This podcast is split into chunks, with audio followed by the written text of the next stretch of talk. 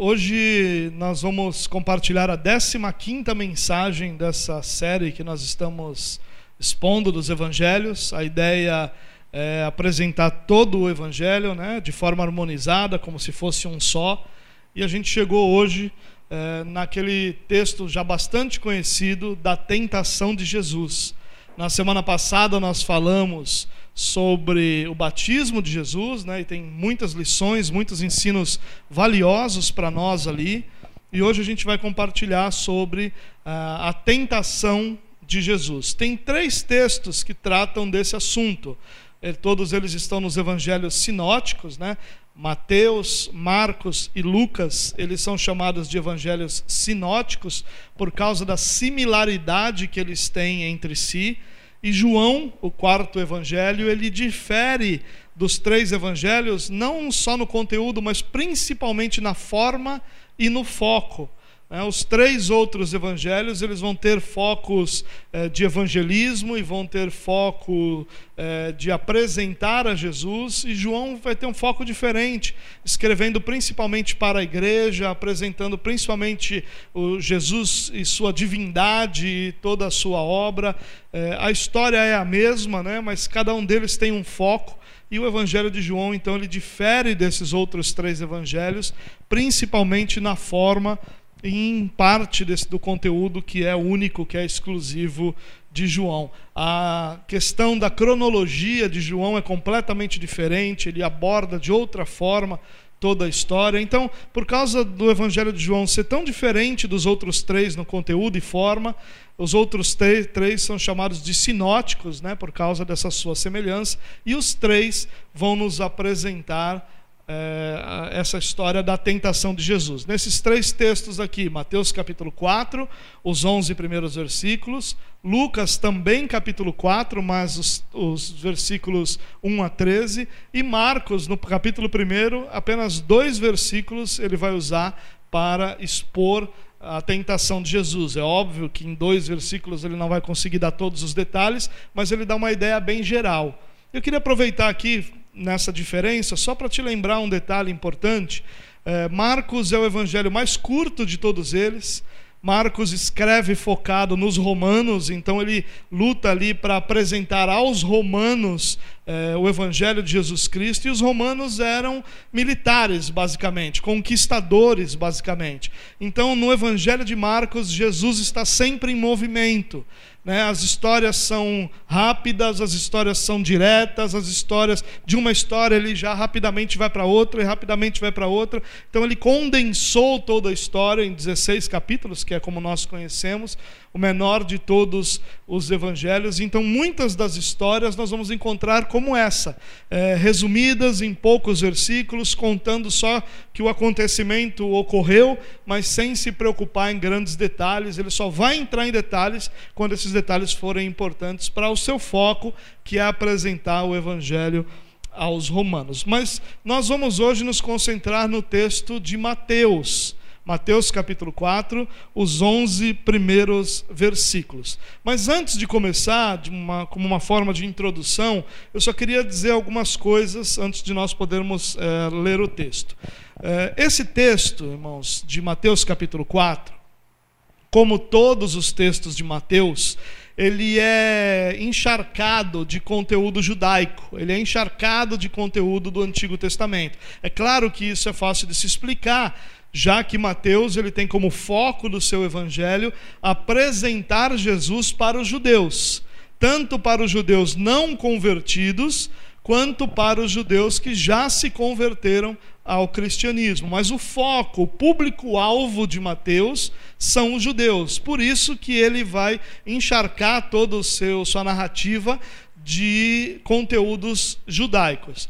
E nesse texto em especial, que é o texto que nós vamos ler, nós vamos encontrar diversos paralelos daquilo que está acontecendo aqui com histórias lá do Antigo Testamento. Diversos paralelos, diversas conexões entre o que está acontecendo aqui e aquilo que aconteceu lá no Antigo Testamento vão poder ser claramente vistas. Por que isso? Porque a intenção de Mateus é apresentar Jesus como o rei, Jesus como o Messias, de Israel, prometido a Israel e que é chegado para Israel. É claro que Mateus, em muitos textos, ele deixa claro que em nenhum momento Mateus pensou que a salvação seria apenas para os judeus. Ele apresenta a salvação como universal, mas ele vai apresentar os elementos judaicos e, o conteúdo judaico. O primeiro desses paralelos que nós vamos encontrar nesse texto da tentação é o paralelo entre Jesus e Adão. Adão como o primeiro homem, o homem, primeiro homem criado, ele tem uma experiência pessoal com o Pai. Lá o texto de Gênesis vai mostrar que havia uma, um relacionamento pessoal, assim como Jesus tinha esse relacionamento pessoal com o Pai. A gente viu isso no texto do batismo de Jesus. E Adão é tentado, assim como Jesus é tentado.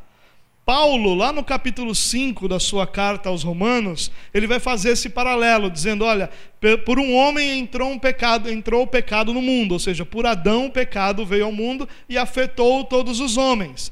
Mas também por um homem a salvação veio ao mundo e afetou a humanidade também. Então ele vai fazer esse paralelo do primeiro homem que na sua desobediência cai e do último Adão, ou do segundo Adão, que é Jesus, que na sua obediência prevalece, que na sua obediência permanece. A essência da tentação é a mesma. A mesma tentação que Adão sofreu é a tentação que Jesus sofre. Isso, em resumo, é a mesma coisa. É claro que os detalhes são diferentes, o contexto é diferente, mas, em resumo, a tentação é a mesma. Os dois são tentados a desobedecer a Deus. Essa é a tentação que Adão enfrenta, essa é a tentação que Jesus enfrenta e essa é a tentação que nós enfrentamos. Essa tentação que Jesus enfrenta não é só dele, é nossa também, é a tentação de todo cristão. E por que Jesus foi tentado? Jesus era Deus, Jesus não podia pecar. Ainda que encarnado, ele permanecia 100% Deus, a sua divindade não foi é, tirada de sobre ele. E ele não podia pecar. E por que, que ele é tentado então? E a razão é porque a ideia da tentação aqui não é uma ideia é, apenas de um teste para o pecado. Por quê? Porque essa prova que Jesus passa, esse teste que Jesus passa, ele é, é feito, ele é colocado sobre a vida de Jesus pelo diabo, mas ele é conduzido pelo Espírito. O que o texto diz é que o Espírito conduz Jesus para ser tentado. Então, provém a ideia original, o início dessa história provém do Espírito. E a ideia aqui é que, através dessa situação, seja revelado o caráter.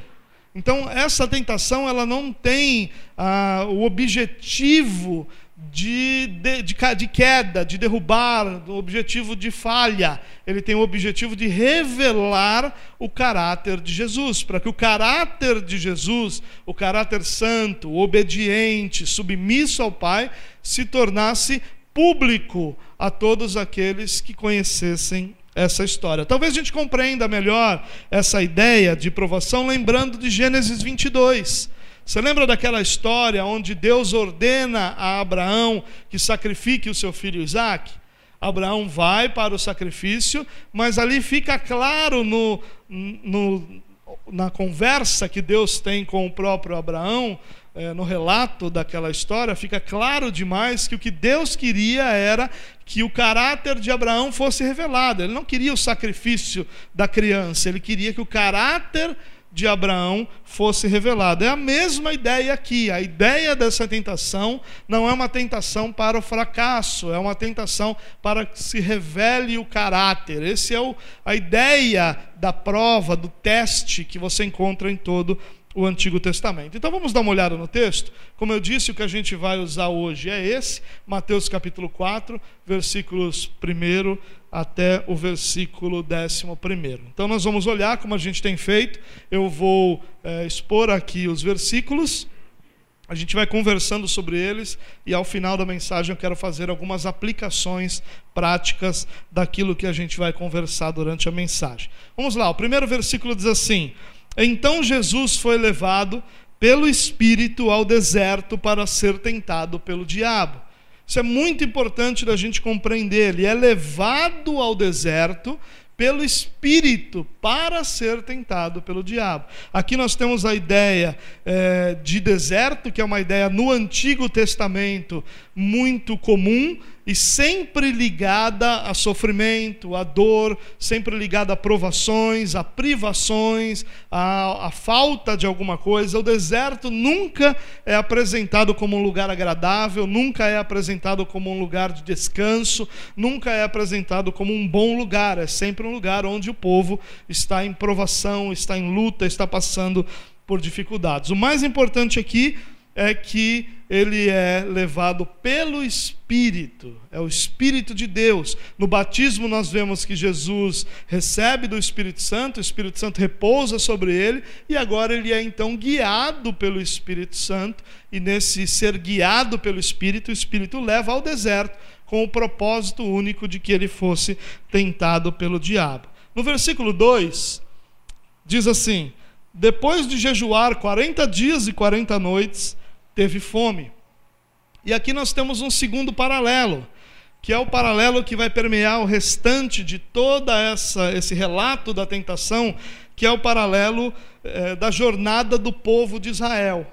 Jesus refaz essa mesma jornada, a jornada que o povo de Israel fez pelo deserto e as tentações e provações que o povo passou pelo deserto são as mesmas provações e tentações que Jesus enfrenta aqui diante do diabo. Então nós vamos encontrar a história que Israel viveu e onde fracassou sendo revivida por Jesus de forma que ele se apresente agora não mais como Israel fracassado, que era o povo de Deus, mas como o filho amado, o filho que, é obediente, o filho que prevalece sobre as tentações. Dá uma olhadinha só para a gente entender essa conexão dos 40 dias e 40 noites lá com o deserto, o que, que isso tem a ver, para você não entender que é apenas uma, uma questão de conectar números.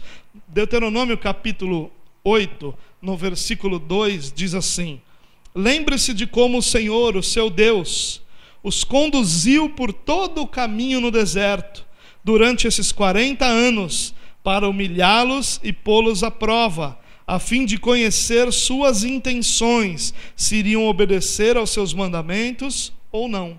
É esse mesmo paralelo, é o paralelo que nós encontramos do povo andando os 40 anos pelo deserto, agora aqui nós encontramos Jesus em 40 dias pelo deserto, sendo provado da mesma forma como o povo fez. O que Mateus está apresentando aqui é a história do povo de Israel se repetindo em Jesus. Jesus é o filho que Israel não foi. Jesus é obediente como Israel nunca conseguiu ser, nunca pôde ser.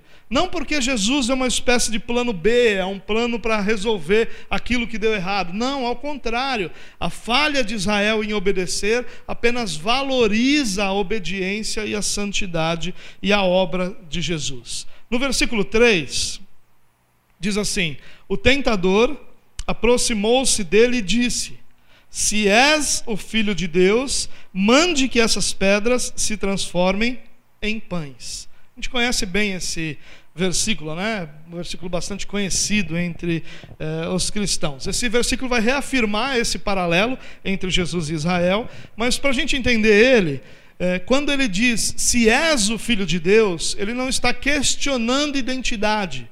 Ele não está dizendo assim, eu não acredito que você seja o filho de Deus, mas se você está dizendo que é, me prove. Não é isso que ele está dizendo. A construção da frase grega aqui, do se és filho de Deus, significa o seguinte: já que és filho de Deus, como você é filho de Deus, ou já que você então é o filho de Deus, então transforme essas pedras em pães. A frase pressupõe quem ele era. Então, já que és o filho de Deus, então transforme essas pedras em pães. É interessante que quando Deus afirma que Jesus é o Filho amado, ele está anunciando o seu filho como Messias. Isso fica muito claro ali. E o Messias era quem? Era o servo sofredor. E é isso que era o elemento principal da identidade do Messias, era que ele era o servo sofredor. Não que ele era aquele eh, servo ou era aquele rei poderoso, grandioso, que derrotaria tudo. Não, ele é apresentado primeiramente como servo sofredor. E há um paralelo aqui no batismo de Jesus com um texto de Isaías 42. Esse paralelo eu poderia ter apresentado na mensagem passada, mas eh, eu achei mais interessante que ele ficasse para hoje, para que a gente pudesse entender melhor isso dentro da tentação. Dá uma olhada nesse texto. Nós temos na parte de cima ali, Mateus capítulo 3, 16 e 17, que é o que acontece no batismo. É, os céus se abrem, o Espírito desce como pomba, pousa sobre Jesus, e a voz dos céus então diz: Este é meu filho amado, em quem me agrada. Agora, olha que interessante Isaías capítulo 42. Ele diz: Eis o meu servo, a quem sustento, o meu escolhido, em quem tenho prazer. Porei nele o meu espírito e ele trará justiça às nações. Vamos dar uma olhadinha nesse paralelo. Olha que interessante. Eis o meu servo, eis o meu filho. Nós temos então esse paralelo.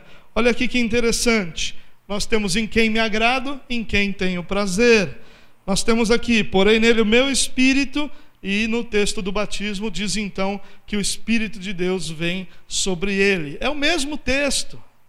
É o texto profético de Isaías 42 se cumprindo em Mateus capítulo 3, no batismo de Jesus. Então Jesus é o servo sofredor que foi anunciado no Antigo Testamento como o salvador da humanidade. E a tentação de Jesus aqui passa por essa realidade. Qual é essa tentação então? A tentação é: você não precisa passar pelo que você está passando. Você não precisa passar fome, ao contrário, você é o filho amado.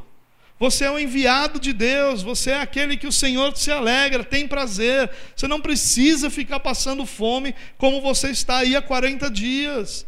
Você pode agora pegar essas pedras e transformá-las em pães. Você tem poder para fazer isso. E aí então, nós entendemos que a tentação passa pela obediência do servo sofredor. A tentação de Satanás é: você não precisa passar por isso. Use o poder que você recebeu do Senhor exatamente para fazer aquilo que você precisa fazer. E Jesus vai mostrar na sua resposta que ele entendia que, como servo sofredor, ele não deveria usar o seu poder para isso, ele deveria permanecer debaixo da obediência ao Senhor, até que o Senhor mudasse aquela circunstância que ele estava vivendo. Olha o versículo 4 que diz: Jesus respondeu: Está escrito, nem só de pão viverá o homem, mas de toda palavra que procede da boca de Deus. Sabe onde está esse texto? Em Deuteronômio 8, 3. É lá que esse texto está. Lembra que nós lemos o versículo 2 do capítulo 8, que fala sobre Deus levar o povo para o deserto, para provar o povo, para humilhar o povo. Agora olhe Deuteronômio 8, 3, o que diz: Assim ele os humilhou e deixou passar fome, mas depois os sustentou com maná que nem vocês nem seus antepassados conheciam, para mostrar-lhe que nem só de pão viverá o homem, mas de toda a palavra que procede da boca de Deus. Israel foi conduzido ao deserto e à fome para aprender sobre dependência de Deus. Jesus é conduzido ao deserto e à fome para aprender sobre dependência de Deus. Por isso que nós vamos encontrar mais à frente no Novo Testamento a, a, realidade de que Jesus aprendeu obediência pelo sofrimento que ele passou. O que essa tentação aqui está é, dizendo é: olha, você pode deixar de sofrer, você pode deixar de passar por isso, basta que você use o poder que você tenha para mudar essa circunstância. Aparentemente não há nenhum problema nisso. Mas havia um propósito de Deus ter conduzido Jesus até ali e de Jesus estar passando por aquilo. É porque através daquela circunstância, Deus então ensinaria a Jesus a obediência através do sofrimento. E nisso Israel falha. Nisso Israel questiona, murmura, cobra, quer de Deus que as coisas sejam feitas, sejam dadas, sejam feitas da sua forma, e onde Israel falha, Jesus não falha. E a resposta dele ao diabo é: nem só de pão viverá o homem. E o que o texto de Deuteronômio vai nos ensinar é que o homem vive da palavra que sai da boca de Deus, não daquilo que sacia as suas necessidades pessoais. A tentação era essa. Deixe de ser esse servo sofredor de Deus e sacie as suas necessidades pessoais. Há poder em você para isso. E sabe, irmãos, essa mensagem é Talvez eu falando aqui, a sua cabeça esteja pensando, mas qual é o problema nisso? qual seria o erro nisso? Porque essa é a mensagem que nós ouvimos todos os dias. A mensagem que nós ouvimos todos os dias é: você não precisa sofrer. Sofrimento é algo que não cabe em você. Você nasceu para ser vencedor. Você não é alguém para sofrer, você é alguém para viver. Você não é, é cauda, você é cabeça. Talvez você já tenha ouvido, até falado coisas assim.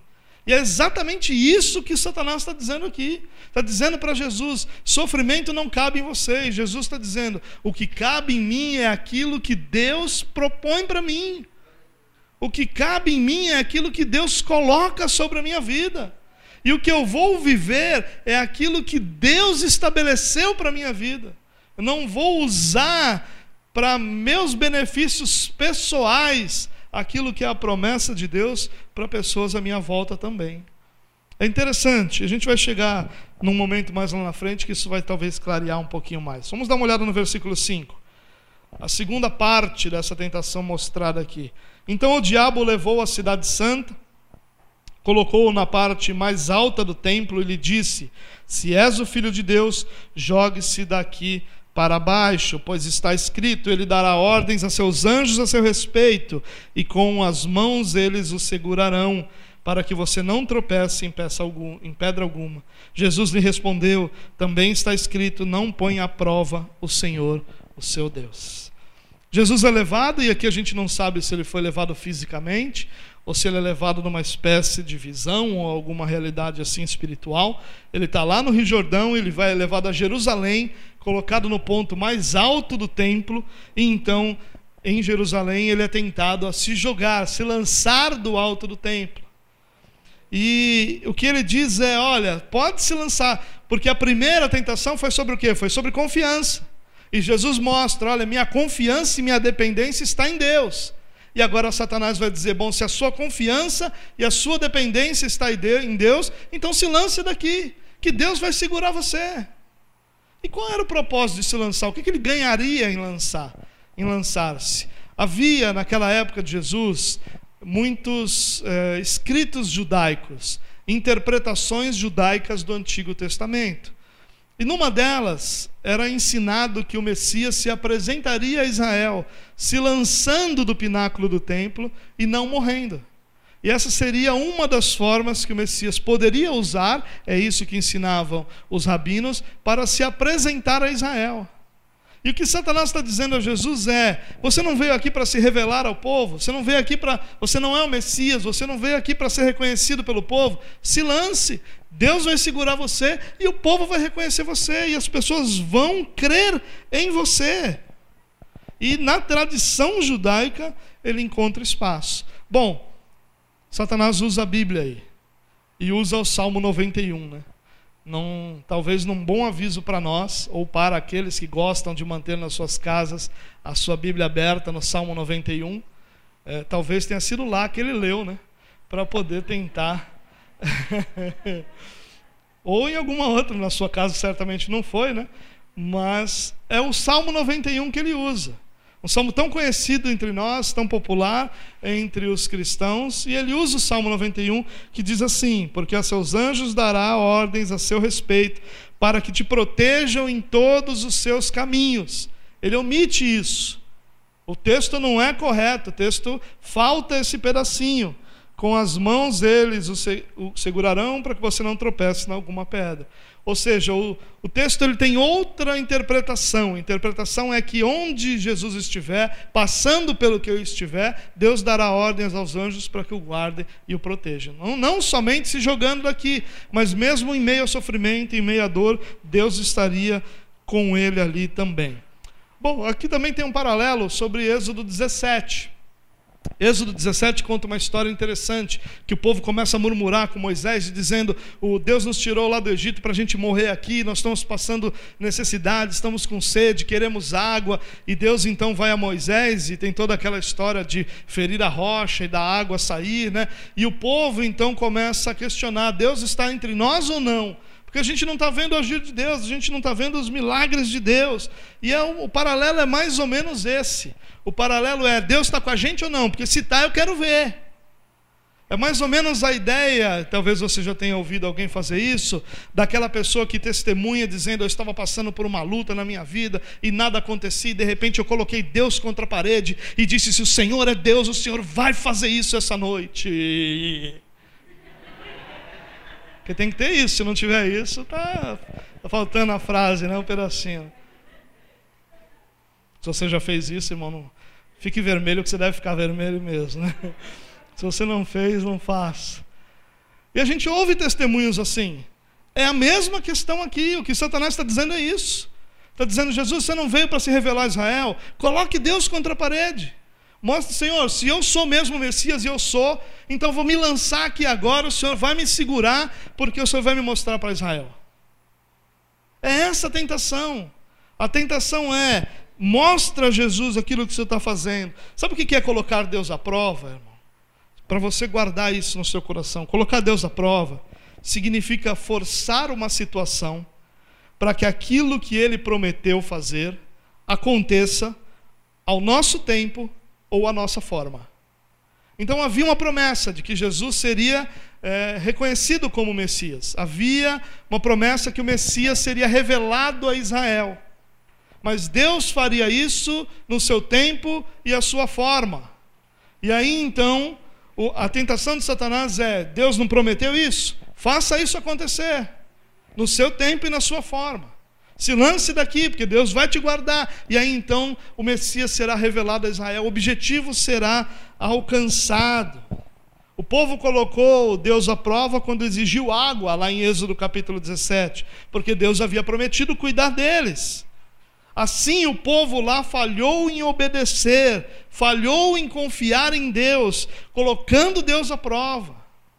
E aí Jesus então responde: também está escrito: não ponha à prova, ou não tentarás ao Senhor, o seu Deus. A gente vai chegar lá naquilo que a gente faz de prático com isso. Versículo 8. Depois o diabo o levou a um monte muito alto e mostrou-lhe todos os reinos do mundo e o seu esplendor. E lhe disse: Tudo isso lhe darei se você se prostrar e me adorar. E Jesus lhe disse: Retire-se, Satanás, pois está escrito: Adore ao Senhor, o seu Deus, e só a Ele preste culto. Nesse terceiro momento, uma nova visão acontece. Jesus é levado a um monte muito alto e vê todos os reinos do mundo. Acho que não cabe, nem temos nenhuma necessidade de ficar conjecturando sobre onde era esse monte, que reinos ele viu, se ele viu todos, se esse todos significa os visíveis, os que os olhos alcançam, os, ou os que existiam naquele momento, isso não, não cabe, mas o que cabe é que ele tem uma visão dos reinos do mundo e da parte boa disso, da sua glória, do seu resplendor. O pecado desses reinos não é mostrado. A, incapacidade desses reinos de servir a Deus, de glorificar a Deus, não é mostrado. Aquilo que Jesus veio para redimir não é apresentado, é apresentado apenas a glória desses reinos, dos reinos do mundo. E a proposta é: você não veio para ser rei? É isso que Mateus está apresentando até agora, o rei chegou. Você não veio para ser rei? Então, aqui diante de você, os reinos do mundo, eles são todos seus. A tentação é: por que passar pela cruz? Se você pode ter isso de outra forma, a tentação é: não seja o Messias, seja um líder político que conquista, através dessa negociação com os poderes seculares, aquilo que você quer alcançar. A tentação é: viva o Evangelho sem a cruz. Essa é a tentação no que cabe a nós. Alcance o seu objetivo. E mais uma vez a história de Israel aqui é revivida. Porque a tentação é sobre idolatria É sobre render-se a um outro Deus, que ainda não que não seja Deus, mas render-se a outro alguém como Deus. E é o que Israel vive. Israel vive isso por anos, se rendendo à idolatria, se dobrando diante de outros deuses, até que Israel é levado para o cativeiro, seja na Babilônia, seja na Assíria, e aí então é tratado da sua idolatria, e a partir dali você não encontra mais um Israel idólatra, você encontra um Israel que luta de todas as formas para que a idolatria não mais prevalecesse. Mas a resposta de Jesus aqui é muito enfática. Ele ordena esse texto aqui disse: Jesus lhe disse. Talvez a melhor tradução aqui fosse: Jesus lhe ordenou, ordenou-lhe Jesus: retire-se, Satanás, porque só a Deus você deve prestar culto. E aí o texto termina dizendo assim: Então o diabo o deixou e os anjos vieram e o serviram. Esse texto é tão rico que esse último versículo normalmente fica jogado em todas as vezes que você vê uma explicação sobre isso mas ele tem uma riqueza muito grande também. Aqui diz que Jesus recebe um refrigério das suas lutas, da sua tentação, do deserto, com Satanás o deixando. Lucas vai dizer que ele não deixa para sempre, deixa só até a ocasião oportuna. Ou seja, até um outro momento em que ele pudesse investir novamente, e a gente vê isso ao longo de todo o ministério de Jesus. Mas os anjos vêm e o servem. Olha que interessante. O final dessa tentação é que Deus, então, cumprindo a sua promessa de sustentar o seu filho, lembra? Esse é o meu servo, aquele que eu sustento. Lá em Isaías 42, ele então envia os seus anjos para que sustentem Jesus, para que o sirvam, para que a fome que ele tinha seja então saciada. É algo muito belo da parte de Deus nós sabermos que o final da nossa tentação não precisa ser a nossa queda o final da nossa tentação pode ser uma experiência bela e grandiosa com o nosso Salvador, com o nosso Senhor. Eu queria fazer algumas aplicações desse texto com você. Em outras palavras, eu queria te extrair algumas lições daqui, na tentativa de que a gente possa usá-las diariamente na nossa vida. Eu separei três delas que falam do texto em geral, e eu separei uma aplicação para cada uma desse, desses momentos da tentação é, que Jesus viveu. Então vamos lá. Primeira aplicação: Jesus é o exemplo de que há vitória sobre a tentação. Como eu acabei de dizer, irmãos, a nossa tentação não precisa ser um caminho para a nossa queda. O final da história das nossas tentações diárias não precisa ser o nosso fracasso. Jesus, ele representa aquilo que nós queremos, a vitória sobre a tentação.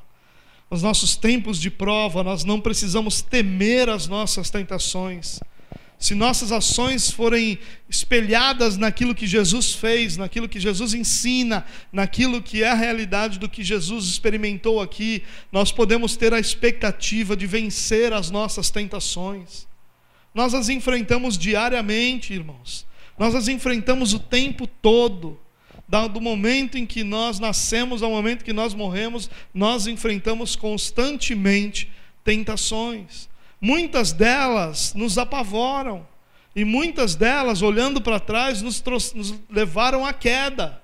Mas olhar para Jesus deve nos motivar deve nos conduzir à expectativa e à esperança de que nós podemos vencer as nossas tentações quando nós nos espelharmos em Jesus ao lidar com elas. O nosso problema é quando nós lidamos com as nossas tentações de uma forma diferente daquela que Jesus lidou, diferente da forma que Jesus usou para vencer a tentação, e aí sim nós podemos temer mas se nós espelharmos as nossas ações em Jesus, nós podemos ter a esperança que as nossas tentações, ao invés de produzir queda e, e algum tipo de ruína em nossa vida, proverá a glória a Deus. A gente pode ter essa expectativa porque Jesus é o exemplo de que há vitória sobre a tentação. Portanto, essa ideia, essa conversa de que é, todo mundo errou, né? Eu, quando eu vejo alguém dizendo assim, nem Jesus agradou todo mundo, como é que eu vou agradar, né? Eu fico pensando que Jesus não agradou os ímpios. Né? Todos os, os filhos de Deus, Jesus agradou. Ele não teve nenhum problema com o filho de Deus, ele teve problema com o ímpio. Então, quando Jesus não agrada todo mundo, ele não agradou aqueles que não eram dele, mas os que eram dele, ele agradou. Então, essa ideia nossa de que Jesus não agradou todo mundo, eu não vou agradar ninguém, é uma ideia tola da nossa parte, irmãos. Porque isso não é alvo nosso, nosso alvo é vencer as nossas tentações para a glória de Deus.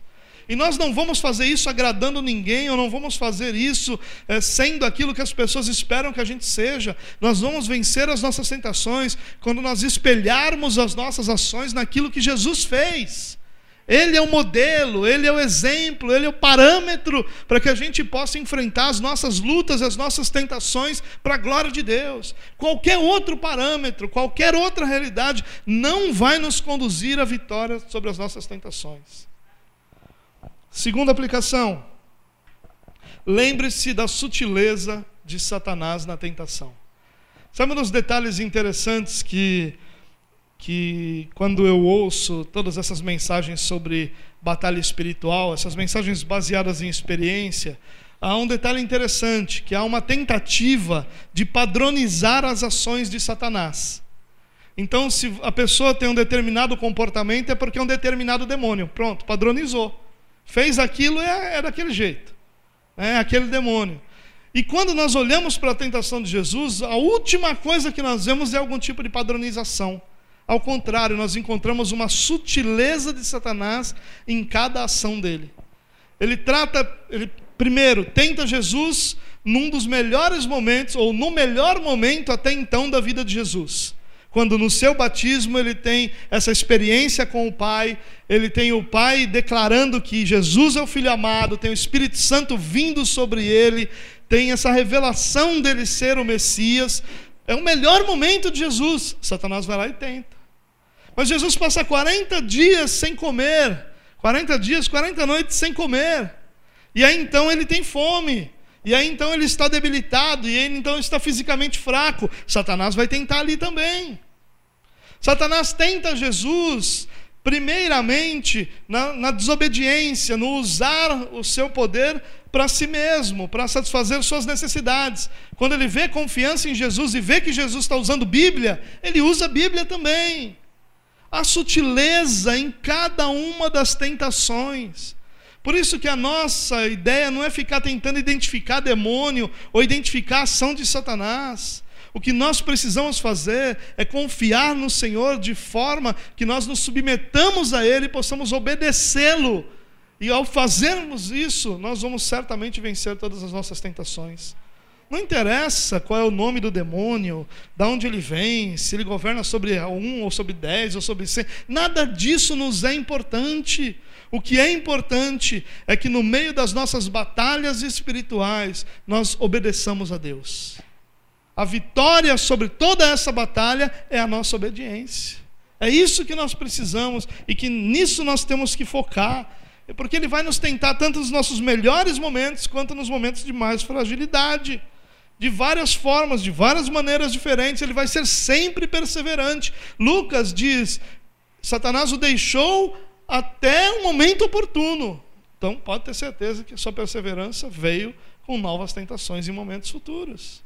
Então, entenda, irmão, nós não estamos lidando com essa batalha espiritual de filme, onde você tem um demônio burro, feio e mal cheiroso, tentando fazer você fazer alguma coisa escabrosa. Não, nós estamos lidando com um Satanás tão sutil que muitos cristãos não conseguem ver problema algum naquilo que ele propôs.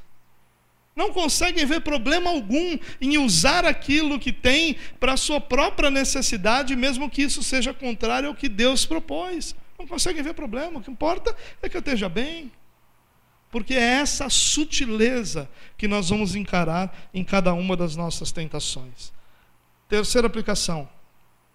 As práticas devocionais são nossa proteção na batalha espiritual. Irmãos, nós, em nosso país, nos acostumamos a depender da igreja para que nós tenhamos nossa vida espiritual. Nós nos acostumamos a isso. E a igreja, então, suprindo isso, começou a ter mais cultos, mais reuniões, mais atividades, e nós chegamos é, a situações em que praticamente todos os dias da semana são ocupados por alguma atividade na igreja. E eu lembro que quando nós iniciamos a nossa comunidade, eu ouvia muito de algumas pessoas dizendo, pastor, esse negócio de não ter reuniões no meio da semana é problemático, porque eu não consigo ficar sem ter culto. E um dia eu perguntei para uma dessas pessoas, falei, como assim você não consegue ficar sem ter culto? Na sua casa você não tem? Porque é isso, nós somos dependentes daquilo que a igreja faz. E nós abandonamos como igreja as práticas devocionais. Nós só oramos quando estamos na igreja. Jejuar, então, há uma, um grupo aí que defende o não jejum como algo fabuloso. Não, Jesus não ensinou jejum, não devemos jejuar, isso é coisa do Antigo Testamento. Tolice. Nós temos um grupo que desvaloriza o conhecimento bíblico que não tem nenhuma, nenhum interesse em conhecer o que as Escrituras ensinam, não tem nenhum interesse em conhecer profundamente o que nos foi revelado, a verdade de Deus que nos foi apresentada, mas são essas práticas devocionais, de oração, de jejum, de leitura da palavra, que nos sustentam diariamente para as nossas lutas. Nós não conseguimos ser fortes o suficientes para encarar as nossas lutas, a não ser que nós sejamos diariamente alimentados por essas práticas devocionais. Nós precisamos cultivar isso, irmãos. Vida de oração, prática de jejum, leitura e conhecimento das Escrituras, isso não é um opcional para a vida cristã. Isso é necessidade para aqueles que querem crescer como homens de Deus, crescer como mulheres de Deus, que querem viver realmente para a glória de Deus. Isso só é possível através da rotina das práticas devocionais. É a rotina que nos edifica, não são os eventos. Nós temos uma cultura de eventos, uma cultura que imagina que se nós tivermos eventos, trouxermos pregadores de fora, trouxermos pessoas que venham ministrar para nós, tudo isso é muito bom, mas nós temos a, a percepção de que isso é que vai nos dar crescimento, e não é. No Evangelho, a única coisa capaz de trazer crescimento verdadeiro para cada um de nós chama rotina. Cristãos sem rotina sem rotina das suas práticas devocionais, da sua vida devocional, é cristão que não cresce, é cristão que não se desenvolve. O desenvolvimento da nossa espiritualidade depende de rotina. Quando você estuda, por exemplo, a reforma protestante, você vai perceber que Lutero, nós imaginamos Lutero como aquele camarada que foi lá e diz: Eu não aguento mais, então eu vou ali bater as, as teses e agora então eu vou questionar todo esse sistema que está por aí. Não aconteceu nada disso. Nada disso. Durante todo o tempo da reforma, a pré-reforma, o tempo da reforma e o, o período inicial posterior à reforma, Lutero manteve sua rotina de oração, de jejuns, de estudo, de ensino da palavra. As teses que ele pregou lá não foram um questionamento daquilo que a igreja católica estava fazendo para o público comum. Tanto que as teses são escritas em latim. E quem falava latim naquela época eram os universitários a, a, a, pregação daquelas teses foi algo que era corriqueiro de se fazer. Um professor universitário, como era Lutero, propôs um debate sobre aquele tema e colocou então ali algumas teses para serem debatidas em latim, para que só os alunos lessem, porque aquilo era comum, não teve absolutamente nada de especial na reforma protestante, porque Deus não precisa do especial, Deus usa o comum. Seu crescimento espiritual é sustentado pelo comum, pela rotina, pelo diário, pelas práticas devocionais que você mantém todos os dias da sua vida. Quarta aplicação. A sugestão de Satanás é sempre assumirmos uma posição de controle. Essa é a sugestão de Satanás. Qual era a sugestão de Satanás ali na questão dos pães, da fome de Jesus? A questão era: por que, que você está passando por isso se você pode fazer algo para mudar essa situação? Por que, que você está passando por isso? Se você pode mudar isso com a sua força, para que orar e jejuar tanto se não tem manifestação de poder? Manifesta esse poder aí. Vamos fazer esse céu descer aqui na terra e Deus vai se mostrar, Deus vai se revelar. Essa é a estrutura da teologia da prosperidade, irmãos. A teologia da prosperidade diz o seguinte: por que, que você vai sofrer se você nasceu para ser vencedor? Por que, que você vai sofrer? Está desempregado por quê? Não esteja desempregado. Deus vai te conceder um emprego. Agora você. Não importa se você não estudou a vida inteira, ficou preferindo comer merenda. Deus vai te dar um emprego de gerente. Não, não importa se você é vagabundo não gosta de trabalhar. O carro que Deus vai te dar é daqueles. Porque Ele é Deus poderoso de vitória. Aí fica fácil, irmão. Aí fica fácil. Essa é a tentação. Assuma o controle. Para de ficar deixando Deus guiar a sua vida. Esse negócio de Deus guiar a sua vida não está certo, não. Está tudo errado. Assuma o controle da sua vida. E faça da sua vida aquilo que você sempre sonhou, porque você nasceu para ser vitorioso. Essa é a teologia da prosperidade. E essa é a tentação de Satanás sobre nós. Para que, que você está passando fome, Jesus? As pedras aí, transforma em pão. Use aquilo que já está na sua mão para transformar aquilo em coisas grandiosas e poderosas. É daí que vem toda essa teologia, irmãos. E nós precisamos guardar isso no nosso coração. Nós não fomos chamados para assumir controle da nossa vida. Nós somos chamados para viver submissos à vontade de Deus. É Ele que governa sobre nós, é Ele que é soberano sobre todas as coisas. Nós vivemos guiados por aquilo que Ele tem para nós. Nós somos guiados pelo Espírito de Deus, da mesma forma como Jesus, guiado pelo Espírito, foi levado ao deserto para ser tentado. Nós somos guiados pelo Espírito para tudo aquilo que Deus tem para nós. Porque, de novo, eu tenho falado isso desde que nós iniciamos nosso, nosso, nossa caminhada juntos.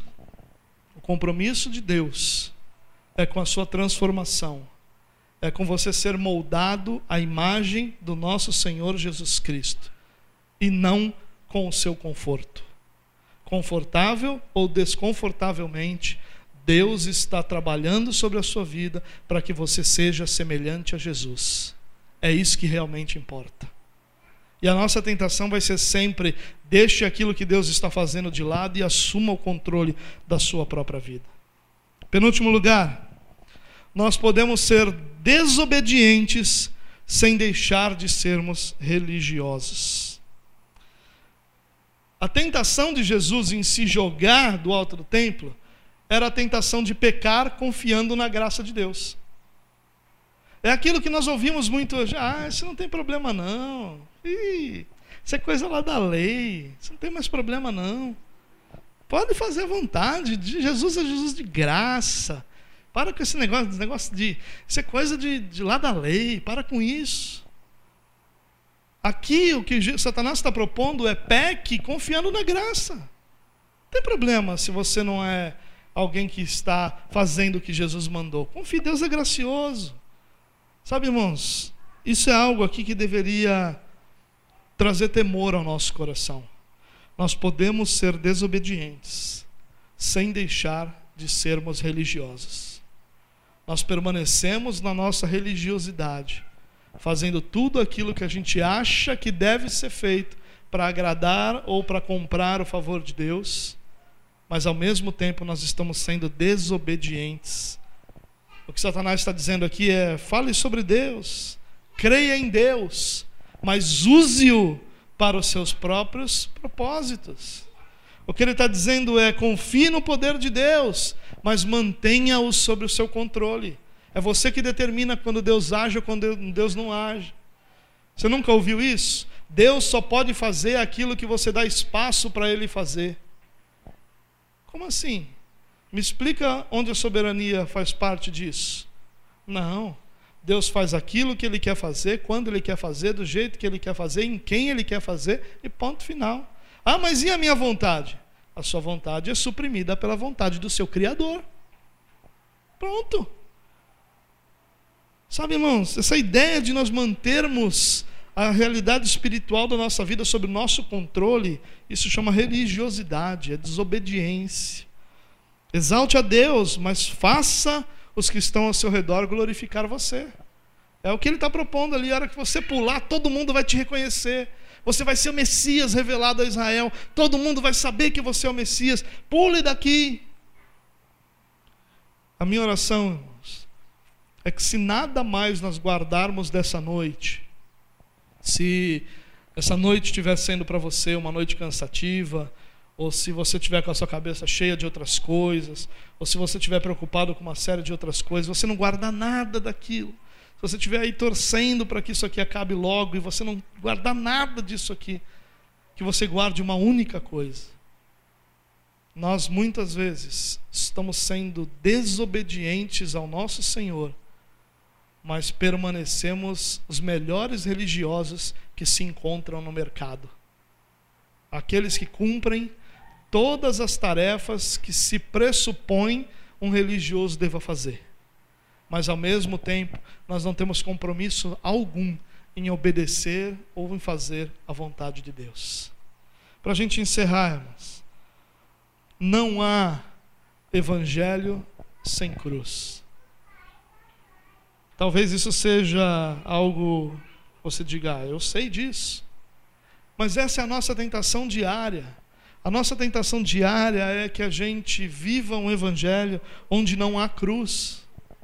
Um evangelho que não nos custe nada. Um evangelho que não nos desgaste. Um evangelho que não mexa com a nossa vida. Um evangelho onde Jesus entre e todas as realidades da nossa vida permaneçam intactas não existe esse evangelho. A partir do momento em que Jesus entra na vida de alguém, todas as coisas são, num primeiro momento, bagunçadas, colocadas de perna para o ar e depois reorganizadas à maneira de Deus. Se Jesus entrou na sua vida e não colocou sua vida de pernas para o ar, há uma grande chance dele nunca ter entrado na sua vida.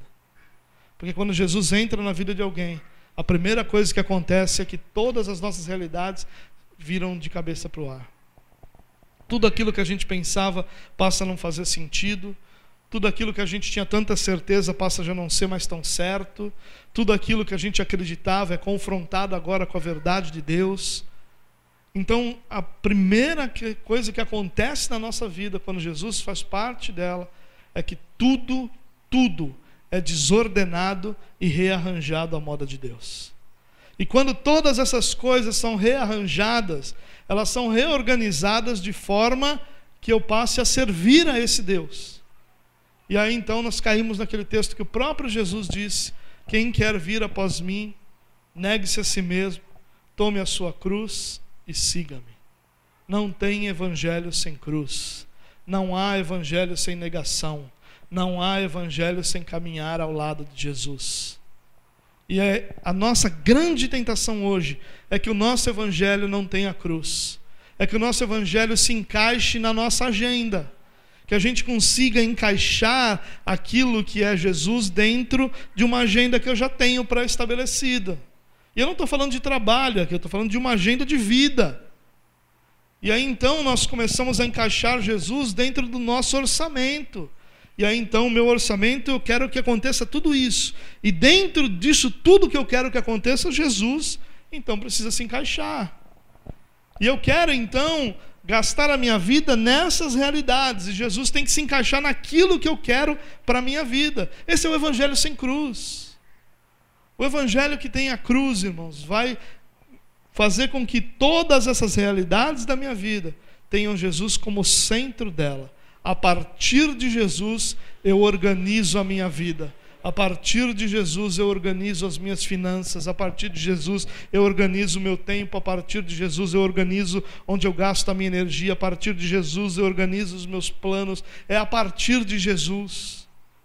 Não é a partir de mim mesmo, mas a partir de Jesus, porque é isso que o Evangelho cobra de cada um de nós, que nós tenhamos, vivamos o Evangelho da cruz de negação, de sacrifício, de abrir mão, de nos tornarmos servos daquele que nos chamou para a sua gloriosa luz.